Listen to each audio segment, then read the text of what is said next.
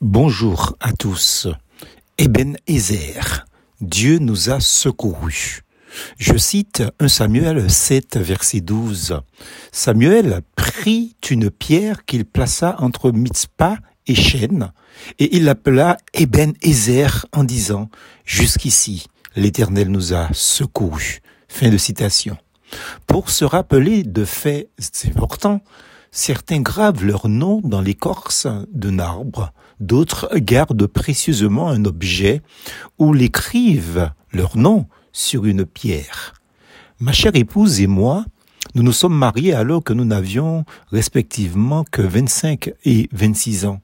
Nous étions chacun dans la période de nos études de théologie dans le pays de la personne elle à l'Institut biblique de la Morlaix, et moi à Nogent-sur-Marne.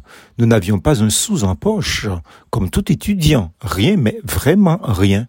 Mais la grâce de Dieu fut extraordinairement merveilleuse pour nous, tout comme Dieu s'est révélé à son serviteur Gédéon disant qu'il est un Dieu merveilleux, ainsi il s'est manifesté à nous par son grand et saint nom. L'ange de l'Éternel lui répondit, Pourquoi demandes-tu mon nom? Il est merveilleux. Juge chapitre 13 verset 18.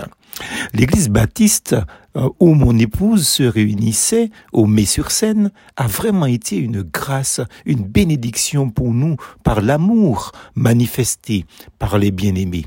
Quelques années après, ayant travaillé, elle et moi, dans plusieurs églises baptistes en France, en Guadeloupe et en Martinique, Dieu n'a pas changé car jusqu'ici l'Éternel nous a secourus. En nous donnant nos trois enfants et par-dessus une maison. Par la foi, je le précise, mon épouse n'a pas trouvé d'autre nom pour notre maison que celui-ci, Ebenezer. Jusqu'ici, l'Éternel nous a secourus. En dressant une pierre à Ebenezer, Samuel poursuivait un triple but. Premièrement, faire porter le regard de son peuple sur la situation passée d'Israël. Deuxièmement, rappeler le souvenir du secours étonnant de Dieu. Et troisièmement, les inciter, les Israélites, donc les croyants, à la confiance en Dieu pour l'avenir. Nous aussi, nous marquons cette étape à notre manière, dans notre vie de couple et de famille. Nos enfants ont grandi et sont chez eux.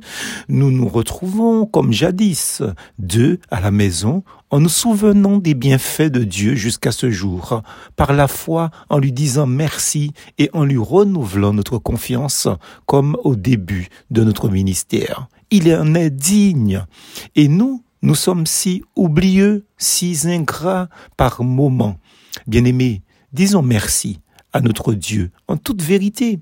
Merci pour le bon temps et les prières exaucées. Merci pour la capacité de lire et l'intelligence de comprendre. Merci pour sa parole dont d'autres sont privés. Merci pour la vie donnée jusqu'à ce jour, pour la santé, l'église locale, pour la protection dans les épreuves en tout temps. Merci pour son amour. Merci, merci, merci Seigneur. Car Jusqu'ici, l'Éternel nous a secourus. Malgré tout ce qui peut-être semblait marqué, Dieu a pourvu à tous vos besoins, amis auditeurs. Dieu a pourvu à tous nos besoins.